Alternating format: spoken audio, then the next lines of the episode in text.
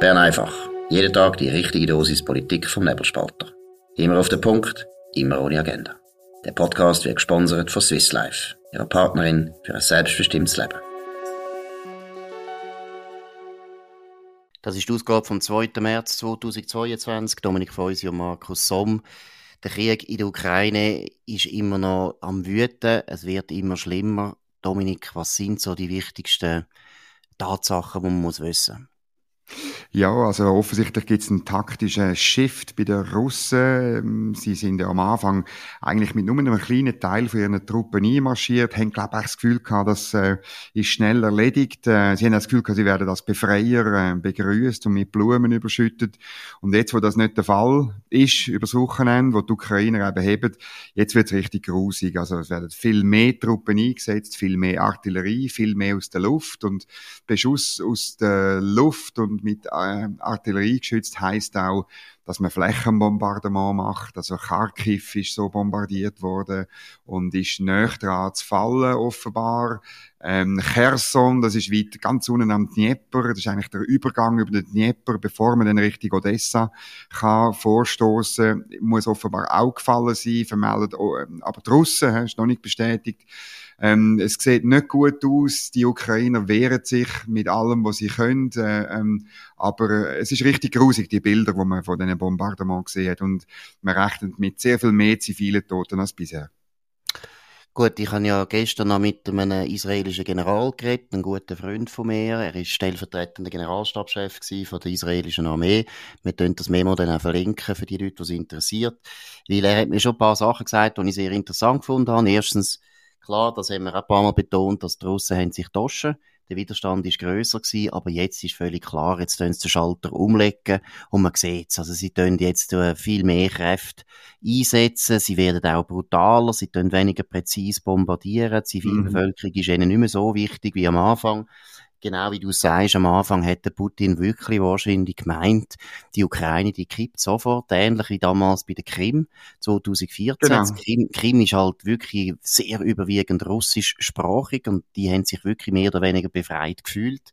Das ist offensichtlich in der Ukraine nicht der Fall, obwohl auch dort immer noch grosse russischsprachige Minderheiten sind. Aber ich glaube, der, der Angriff ist so eklatant gewesen, so überraschend, so unglaublich jenseits von Gut und Böse, so gegen alles, was halt gleich Standards sind, auch in Osteuropa, dass äh, die Ukrainer sich da wirklich total aufgestellt haben als Nation. Ich glaube wirklich, man kann schon sagen, es ist schon die Geburt von einer Nation, wo man da beobachtet. Ob es gut rauskommt oder nicht, ist, ist offen. Was mir der Jair Golan, so heißt der General, auch noch gesagt hat, habe ich auch interessant gefunden der Putin wird jetzt sicher härter reinschlagen. Er wird mhm. noch un, un, äh, un, un, unpräziser bombardieren, aber er wird nie können so weit gehen wie in Tschetschenien, also wo er Grozny damalige Stadt in Tschetschenien hat er praktisch im Erdboden gleich gemacht. Mhm. Die Methode wird er sich trotz allem nicht wollen leisten, weil das Problem ist eben schon, die Russen und die Ukrainer, die fühlen sich doch relativ näher verwandt und die Leute können ja auch alle Sprachen miteinander, also die verstehen sich eigentlich. Das ist auch für die russischen Soldaten psychisch unglaublich schwer, den Krieg zu führen. Das hat teilweise Charakter von einem Bürgerkrieg und vor allem eben von einem Bürgerkrieg, wo sehr viele Soldaten, russische Soldaten, gar nicht eingesehen. Sie haben gar nicht das Gefühl, die Ukrainer haben etwas angetan. Also das ist ein Grund, wo jetzt hat ja Jegolan gesagt hat, wo der, der Putin schon noch wird zurückhalten. Er wird nicht bis zum Äußersten gehen. Es gibt ein Beispiel. Also er hat äh, letzte Nacht die Universität von Kharkiv äh, bombardieren und das ist schon noch verrückt. Äh, Kharkiv ist ganz nah an der russischen Grenze. Die Bevölkerung ist überwiegend, ich habe eine Zahl gesehen, von 90 Prozent russisch sprechend und die Universität ist eine der ältesten russischen Universitäten. An der Universität wird Russisch geredet, gegründet 1805 und das hat man jetzt in Brand geschossen. Und wenn du denkst, dass die, die, die offizielle Legitimation von dem Krieg ist ja, dass man, dass man ähm, ähm, die, die Russen, die Russen befreit, oder? Das passt so auf, äh, das passt wie Pfust aufs Auge, oder? Das ist natürlich ein ganzes Problem. Und du sagst es, das führt auch dazu, dass man in Russland ähm, Fragen stellt, ähm, was soll eigentlich das Ganze? Also er muss jetzt wirklich relativ schnell Führerschein machen, deshalb wird er jetzt ganz sicher seine Kräfte ja. extrem äh, konzentrieren, wird noch stärker zuschlagen das tut meiner Meinung nach eigentlich wirklich die Haltung vom Westen wieder ins Licht rücken. Und da muss ich sagen, gestern Joe Biden, Präsident von Amerika, State of the Union, mhm. also ein Desaster von einer Rede. Ein Desaster. Dass ein Präsident innerhalb von, nein, ich meine, ich finde das wahnsinnig. Ein Desaster, ich meine, dass ein Präsident in Mitte von einem Krieg praktisch nichts anders Neues anbietet, als einfach sagen, ja, eben, ich finde gut, wenn ihr durchhebt und hopp, hopp macht und hopp, hopp, hopp Ukraine ist mir fast schon vorgekommen im Sport. Und es gäbe so viele Möglichkeiten, wo die NATO äh, könnte ergreifen, wo Putin sehr stark würde belasten, aber die NATO macht einfach nichts. Und wenn man Zahlen sieht, nur, dass die Leute das einmal wissen, die Überlegenheit von der NATO, was Truppenstärke, was Fahrzeug, was Panzer, was Flugzeug, alles das betrifft, ist unglaublich groß. Also der Putin kann sich nicht leisten, einen Krieg mit der NATO. Und das würde heißen, dass man eben zum Beispiel, was ich schon vor dem Krieg immer wieder betont habe, und das hat der Jai Golan, Golan auch gesagt, zwei Divisionen hätten gelangen, zwei Divisionen an Kostpolen legen und der Putin hätte gar nicht gewagt anzugreifen. Und wenn man das sieht und hört, dann muss man schon sagen, Joe Biden, deine Verantwortung für das Desaster ist durchaus auch da. Da bin ich bei dir, bei dieser Verantwortung. Aber hättest du, hättest du jetzt dem Joe Biden empfohlen, gestern irgendwie äh, ein Eingreifen von der NATO in der State of the Union äh, ähm, vorzuschlagen? Oder irgendwie, das ist, Nein, also, ich hätte, das wäre eine Eskalation. Ja, ja, aber ich finde eben, ich werde das morgen im Memo noch aufnehmen. Das ist nämlich der zweite Teil von meinem Gespräch, das ich geführt habe mit Jair Golan. Äh, er, er ist absolut der Meinung, eine No-Fly-Zone in, in der westlichen Ukraine müsste die NATO jetzt sofort errichten. Da gibt gewisse Risiken, aber der Putin würde trotzdem nicht den Krieg voll erklären. Das würde er nie wagen. Das kann er sich nicht leisten ich glaube schon, Joe Biden hätte gestern etwas Konkretes müssen anbieten, hätte müssen ein paar Schritte anbieten, wo zeigt, NATO rückt Putin auf, auf die Pelle. Weil, wenn wir jetzt eine Woche warten, das ist ein bisschen meine Prognose, also wenn wir jetzt eine Woche nochmal warten und es geht jetzt so weiter, wie wir jetzt heute erlebt haben, dann ist die Ukraine in einer Woche nicht mehr da. Und äh, natürlich, das heißt nicht, dass dann der Krieg in dem Sinn entschieden ist. Der Putin hat ein Riesenproblem, er hat ein Riesenland, das er muss besetzen, befrieden und die ganze Welt wird das nie akzeptieren. Aber mhm jetzt einfach einmal der erste Krieg werden entschieden. Und von dem her finde ich schon, die NATO muss sich jetzt schaurig überlegen, ob sie nicht etwas machen müssen, ob sie nicht müssen, etwas androhen Sie müssen Gewalt androhen. Das ist die einzige Sprache, die Putin versteht. Hat er ja, ja Golan mir auch absolut betont, das wäre absolut nötig gewesen. Man muss einfach solche Leute, und ich meine, die Israelis haben da wirklich, weiss Gott, genug Erfahrung, mit solchen ja. Leuten kannst du nur so reden, indem dass du zuerst Truppen hinstellst und alles machst, dass der andere muss damit rechnen dass du los, losschlägst. Er weiß es ja dann nie, ob es wirklich wagst. Aber wenn du kannst, ist eine ganz andere Situation. Ja, und kommt dazu, eine No-Fly-Zone im äh, Westen von der Ukraine wäre gut, um natürlich den Nachschubweg von der Ukraine zu sichern, oder? Also das ist, ich meine, die, die, die Truppen überleben nur, weil sie Nachschub überkommen, äh, insbesondere an Anti-Panzerwaffen und Flugabwehrwaffen, damit sie noch einigermaßen ein bisschen äh, den Russen wehtun und äh, der den Vormarsch stoppen. Und der kommt, das kommt aus dem Westen, sei es mit Waffen, wo, noch, wo schon im Westen von der Ukraine sind oder wo jetzt dann zugesprochen vom Ausland geliefert werden. Ich meine auch aus humanitären Gründen. Und so müssen wir es dann auch begründen gegenüber den Russen. Und äh, wäre das absolut nötig, weil es ist absolut nötig, dass die Leute jetzt aus Kiew und Charkov und so weiter können, können flüchten. Dass die in eine gewisse Sicherheit können flüchten. Jetzt können ja die Russen mit ihren Raketen und mit ihren Flugzeugen offensichtlich mm. machen, was sie wollen. Also sie können auch ihre, ihre Truppen anziehen oder eben die Logistik sicherstellen, wie du gesagt hast. Also, aber ich meine, es geht jetzt nicht um eine No-Fly-Zone über die ganze Ukraine. Es würde lange, wenn man einfach mal den Westen würde sichern. Und das wäre auch aus humanitären Gründen, wie, wie betont, sehr, sehr sinnvoll. Mm. Die Russen sind sich dessen bewusst. Es hat äh, über Nacht auch Angriff auf Schitomir. Das ist eine Stadt, äh, wo eigentlich so ungefähr in der Hälfte zwischen Kiew und äh, Lemberg ist, auf der Straße, wo man wo jetzt auf der einen Seite viel rausflüchtet, auf der anderen Seite Material reingefahren wird, oder Viennica, ein bisschen äh, südlich ähm, also die Russen sind sich sehr bewusst, dass äh, sich der Krieg wahrscheinlich im Westen von der Ukraine verlagern wird und im Moment haben sie dort nichts zu befürchten, da gebe ich dir recht. Absolut. Und eben das ist noch die letzte Ratschlag, wo äh, der Jair Golan gesagt hat, man müsste jetzt sofort die Division von der NATO in die westliche Ukraine verlegen. Man müsste Zelensky, Zelensky sagen, du musst uns einladen, dass wir kommen und schon das ja, würde enorm viel ändern. Und eben, es ist einfach so, bis der Putin wirklich den Krieg wagt mit der NATO, da muss also ganz viel passieren, weil das mhm. ist für ihn ein Krieg, den er gar nicht kann gewinnen kann. Das kann er mhm. einfach nicht. Jetzt im Parlament ist es heute ein bisschen anders gewesen, hier in Bern. Äh, die SP hat äh, einen Vorschlag ähm, präsentiert, wie man ja, nicht gerade den Krieg kann beenden aber sie will, dass die Schweiz von russischem Gas unabhängig wird. Ähm, zur Erinnerung, ja, wir importieren Gas und etwa die Hälfte von dem Gas kommt aus Russland. Es ist ja noch lustig, vor allem wird das zum Heizen gebraucht und das vor allem in rot-grün regierten Städten. Also ich weiß jetzt zum Beispiel von Bern äh, ist eigentlich mehr oder weniger die ganze Stadt mit Gas äh, beheizt und kochen tut man auch mit Gas dort und so. Und die SP will das ändern. Sie schlägt vor, 500 Millionen Franken auszugeben, damit alle können ihre Gaskessel austauschen während sieben Jahren. Wie immer, es muss einfach ein höherer Betrag sein und er muss einfach rausgehen, das Geld. Was gut, ich meine, ich finde so, also man gut, das ist einfach, ich weiß auch gar nicht mehr, das ist, gerade wenn man jetzt die Zeit anschaut, dann muss man sagen, das ist nur noch lächerlich, eine Bundesratspartei macht sich eigentlich nur noch lächerlich mit solchen Vorschlägen. Weil, äh, das ist jetzt, glaube ich, nicht unser Hauptproblem, weil der Punkt ist, wir haben ein riesen Energieproblem. Unsere Energiepolitik ist eigentlich in einer Totalsackgasse. Nein, jetzt eigentlich im Abgrund. Und ich habe lustig gefunden, ähnlich lächerlich, ein Artikel im Tagesanzeiger heute vom Edgar Schuler. Ich schätze eigentlich den Edgar Schuler, finde ich einen guten Journalist, einen vernünftigen Journalist. Aber da hat er ein bisschen den Vogel abgeschossen. Er fängt seinen Artikel an. Es geht darum, eben, was jetzt Parteien so sagen zu der Energiepolitik. Und eben, ich will es noch einmal betonen. Ich glaube, das ist die grösste energiepolitische Krise, die die Schweiz je erlebt hat, seit, ja, gemacht, ja. seit dem 17. Jahrhundert. Wir haben noch nie, eigentlich, nein, ich muss ja sagen, wir haben noch nie eine Situation gehabt, dass wir eigentlich können wissen, in drei, vier Jahren haben wir ein riesen Problem. Wir haben keine Energie mehr. Das ist aus dem 17. Jahrhundert nicht der Fall gewesen. Aber eben, du fängst Edgar Schuller an. Am Sonntag, drei Tage nach Kriegsbeginn, war Doris Leuthard die Erste.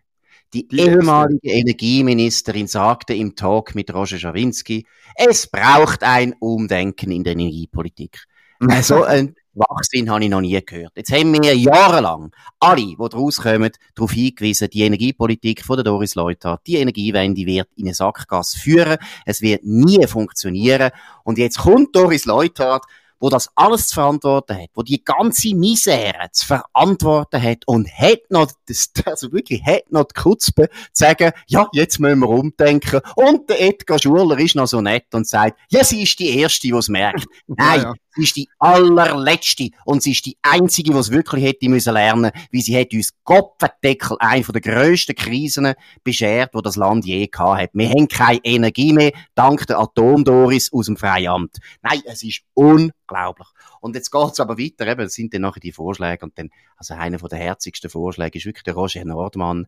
Der finde ich auch, der könnte jetzt langsam auch ein bisschen überlegen, ob er nicht, nicht mit uns ja, er redet nicht mit uns, aber er könnte jetzt auch langsam mal Vorschläge machen, wo man das Gefühl hat, das ist nicht ein 15-Jähriger, sondern es ist vielleicht ein 50-jähriger Mann. Ich finde, es ist überhaupt die Partei könnte jetzt langsam wieder erwachsen werden. Das ist eben genau das Gleiche, was du vorher erwähnt hast. Jeder Familie tun wir jetzt 12.000 Franken geben, damit sie ihren Gaskessel aus einem Einfamilienhaus raus reisst und dann ist das Problem mit dem Gas gelöst. Und Gaskraftwerk wird er dann gleich, aber, aber das, ist fertig. Und da muss ich jetzt auch den Rudi Noser, also, wo ich sonst äh, durchaus schätze, aber den muss ich jetzt mal ganz hart kritisieren. Ich meine, der, Ru der Rudi Noser sagt, ja eben, Gaskraftwerke brauchen wir schon und das ist nicht so schlimm, weil da braucht ja nicht so viel Gas, weil die Gaskraftwerke, die laufen ja nur, wenn wir eben keinen Strom haben, nämlich nur zwei Tage pro Tag. Hätte er sich, und ich meine, er ist Unternehmer, Weiss der, was das heisst, so eine riesen Anlage bauen und nachher nicht an 365 Tagen laufen zu lassen, sondern nur zwei Tage? Der spinnt ja. Das ist ja wahnsinnig, was für Geld, dass wir denn da einfach würden einsargen. Also, was da Parteien stand bringen, muss ich schon sagen, ist also wirklich peinlich. Es sind, eben, er sagt äh, zwei Tage äh, pro Jahr. Gemäß Elcom wird es dann schon ein bisschen mehr sein. Es ist, die Elcom rechnet mit mehreren Wochen, wo die Stromlücke ab spätestens 2025 wird sein. Darum ähm, äh, hat er auch da nicht recht, der Rudi Noser. Aber es zeigt natürlich, wo die, die Energiepolitik eigentlich steht. Oder man müsste natürlich ähm, die ganze Sache wirklich neu erfinden. Man müsste eine neue Energiepolitik aufgleisen und die Energiestrategie 2050 güdern. Aber das merke ich auch, wenn ich in Bern in der Wandelhalle unterwegs bin. Für das langt die Einsicht im Moment mindestens noch nicht. Gut, ich meine, ich, würd, ich erwarte das auch nicht von der Linken. Also der Roger Nordmann... Ja, aber vom Rudi Nose. Ja, ja, der darf jetzt, der äh, Roger Nordmann kann, blöd, äh, kann weiter seinen Schwachsinn erzählen, das ist gleich. Das spielt keine Rolle, die kann man so, so nicht überzeugen, weil die sind so ideologisch drauf. Genau. Die haben sich völlig, die haben sich so verirrt in ihrem klimapolitischen, ihrem klimapolitischen Nirvana, mit denen muss man gar nicht unbedingt rechnen, aber bei den Bürgerlichen, und das ist also, muss ich schon sagen, eben, der Freisinn ist da in einer sehr wichtigen Rolle. Jetzt Gott verdeckel, jetzt haben wir vor zwei oder drei Wochen, ich weiß nicht mehr, wenn es genau war, haben wir doch jetzt eben gesagt, keine Technologieverbote. Jetzt ist doch klar, dass der Freisinn, nachdem wir gesehen haben, wie gefährlich dass die Abhängigkeit vom Gas ist, müssen wir auf Kernkraft gehen. Das ist die einzige ganz, ganz sichere Energieversorgung, wo wir auch nicht abhängig sind von einem einzigen Lieferant. Weil das ist auch so herzig. Dann kommen sie und sagen, ja, wir nehmen aber auch Uran, kaufen wir in Russland. Ja, ja, aber es gibt auf der ganzen Welt unglaublich viele Länder, die können Uran liefern können. Genau. Ist überhaupt kein Problem. Zweitens braucht man irrsinnig wenig Uran, um wahnsinnig viel Energie herzustellen. Das ist nicht zu vergleichen mit dem Gas. Ist wirklich nicht zu vergleichen. Da kann man ein paar Lastwagen füllen mit dem Uran und es langt schon. Also, es ist auch dort eben der Freisinn und Mitte und die SVP, die müssen sich jetzt zusammenschliessen und die müssen jetzt eine neue Energiepolitik formulieren, ohne die SP, weil die SP, und von den Grünen müssen wir gar nicht anfangen, die sind da nicht zu überzeugen. Das ist für sie so eine Gesichtswahrungsfrage. Die können ja das gar nicht zugeben, dass sie jetzt eigentlich seit 20 Jahren auf dem Holzweg sind und nur wie es der Putin gibt, nur wie es der Putin gibt, da muss man nämlich mal sagen, ist eigentlich das Ganze, der Beschiss aufgeflogen, weil es ist ja letztlich ein Beschiss gewesen. Man hat, Deutschland ist fast am extremsten in dieser Beziehung. Man sagt, wir machen eine Energiewende und wir tun es eigentlich nachher einfach auffüllen mit russischem Erdgas. Das ist Politik von der Angela Merkel. Hat mit Energiewende eigentlich gar nichts zu tun gehabt, aber man hätte eben nicht müssen die Realität wahrnehmen. Ja, ja, man hat natürlich das Fracking hat man in vielen Ländern unterbunden oder gar verboten, oder? Und ähm, ja, das ist natürlich auch ein Problem. Also Deutschland hat die äh, Fracking vorkommen, Frankreich auch, Großbritannien auch. Und ähm, das ist natürlich ein Problem. Aber ich muss dich enttäuschen. Ich bin dran, herauszufinden, weißt, wie sie die Energiekommissionen vom Parlament aussieht, wer da wie verbandelt ist. Und äh, ich muss dir sagen, ich glaube, äh, das, was wir gerne wettet von diesen drei Parteien, die du erwähnt hast, von, von, von äh, SVP, FDP und der Mitte, das ist, glaube ich, einmal in der jetzigen äh, Konstellation ist das Parlament nicht in der Lage, sich selber einzugestehen, dass man auf dem Holzweg ist und etwas Neues braucht. Klar, aber das ist jetzt auch vielleicht ein bisschen zu viel erwartet, so schnell geht das nicht, aber ich glaube, wir haben ja das selber jetzt auch schon... Nicht mehr viel Zeit. Ja, aber wir haben ja das jetzt durchaus erlebt, dass eigentlich die Energiewende, die ist jetzt schon seit einem Jahr eigentlich am Zusammenbrechen und die wird jetzt noch ein bisschen beschleunigt zusammenbrechen. Da kann man schon nicht erwarten, dass sie jetzt gerade etwas machen, aber ich muss jetzt sagen, rein taktisch, wenn ich jetzt äh, parteipolitisch würde denken, als Freisinnige oder als Mitte, da muss ich schon sagen, habe ich schon Mühe, dass sie jetzt das nicht nutzen, weil das ist wirklich, ich meine, die Momentum, Leute merken es, ja. oder? Die Leute merken es, dass einfach ein Seich ist, wenn wir da von dem Erdgas so wahnsinnig abhängig sind. Wobei ich will betonen, die Schweiz ist nicht so stark abhängig. Es ist nicht der Fall Deutschland, oder? Also wir sind, das Erdgas mhm. spielt bei uns wirklich vor allem beim Heizen eine Rolle, in der Industrie eigentlich nicht und in der Energieversorgung bis jetzt auch nicht. Also Stromversorgung meine ich. Also mhm. es ist nicht so schlimm, aber ich meine, man könnte jetzt das so nutzen, nutzen, um die Atomkraftwerke wieder als unseren Schweizer Weg zu zeigen. Mhm. Oder Wasserkraft ist dann auch noch etwas. Genau. Ich habe noch eine gute, zum Abschluss noch eine gute Nachricht aus Bern. Und zwar das Parlament hat die Massentierhaltungsinitiative abgelehnt. Äh, ähm, sehr klar. Ähm, und vor allem, das ist ein gutes Zeichen, das Parlament hat auch abgelehnt, einen Gegenvorschlag zu machen. Und der Bundesrat hat vorgeschlagen, einen Gegenvorschlag, einen indirekten Gegenvorschlag, also auf Gesetzesebene ähm, äh, zu machen, zu auszuarbeiten. Und ähm, das kritisierst du und ich ja schon lange. Oder dass nachher die Initianten mit so einem Gegenvorschlag in der Regel ja irgendwie 80 äh, oder vielleicht sogar 90 Prozent von einer Initiative schon geschenkt bekommen, bevor das Volk überhaupt Ja oder Nein gesagt hat. Das macht man jetzt hier anders. Man geht voll in die Abstimmung und man wird sagen, nein, die Einschränkungen, die die Initiativen wollen, die sind auch, sind auch wahnsinnig extrem. Also wirklich, weil es gibt heute eigentlich schon keine Massentierhaltung in der Schweiz. Man will das einfach noch mehr restriktiver machen und vor allem, weil wir alle, alle Import von ähm, äh, Lebensmitteln, die so entstanden sind, auch noch gerade verbieten. Das ist eine extremistische Initiative, muss man einfach sauber bekämpfen und dann kommt das gut. Absolut, und du hast völlig recht, also das muss man loben. Das Parlament hat jetzt schon paar Mal eigentlich aufs Dach bekommen in Volksabstimmungen mit Gegenvorschlägen, wo einfach gezeigt hat, dass es gar nichts bringt.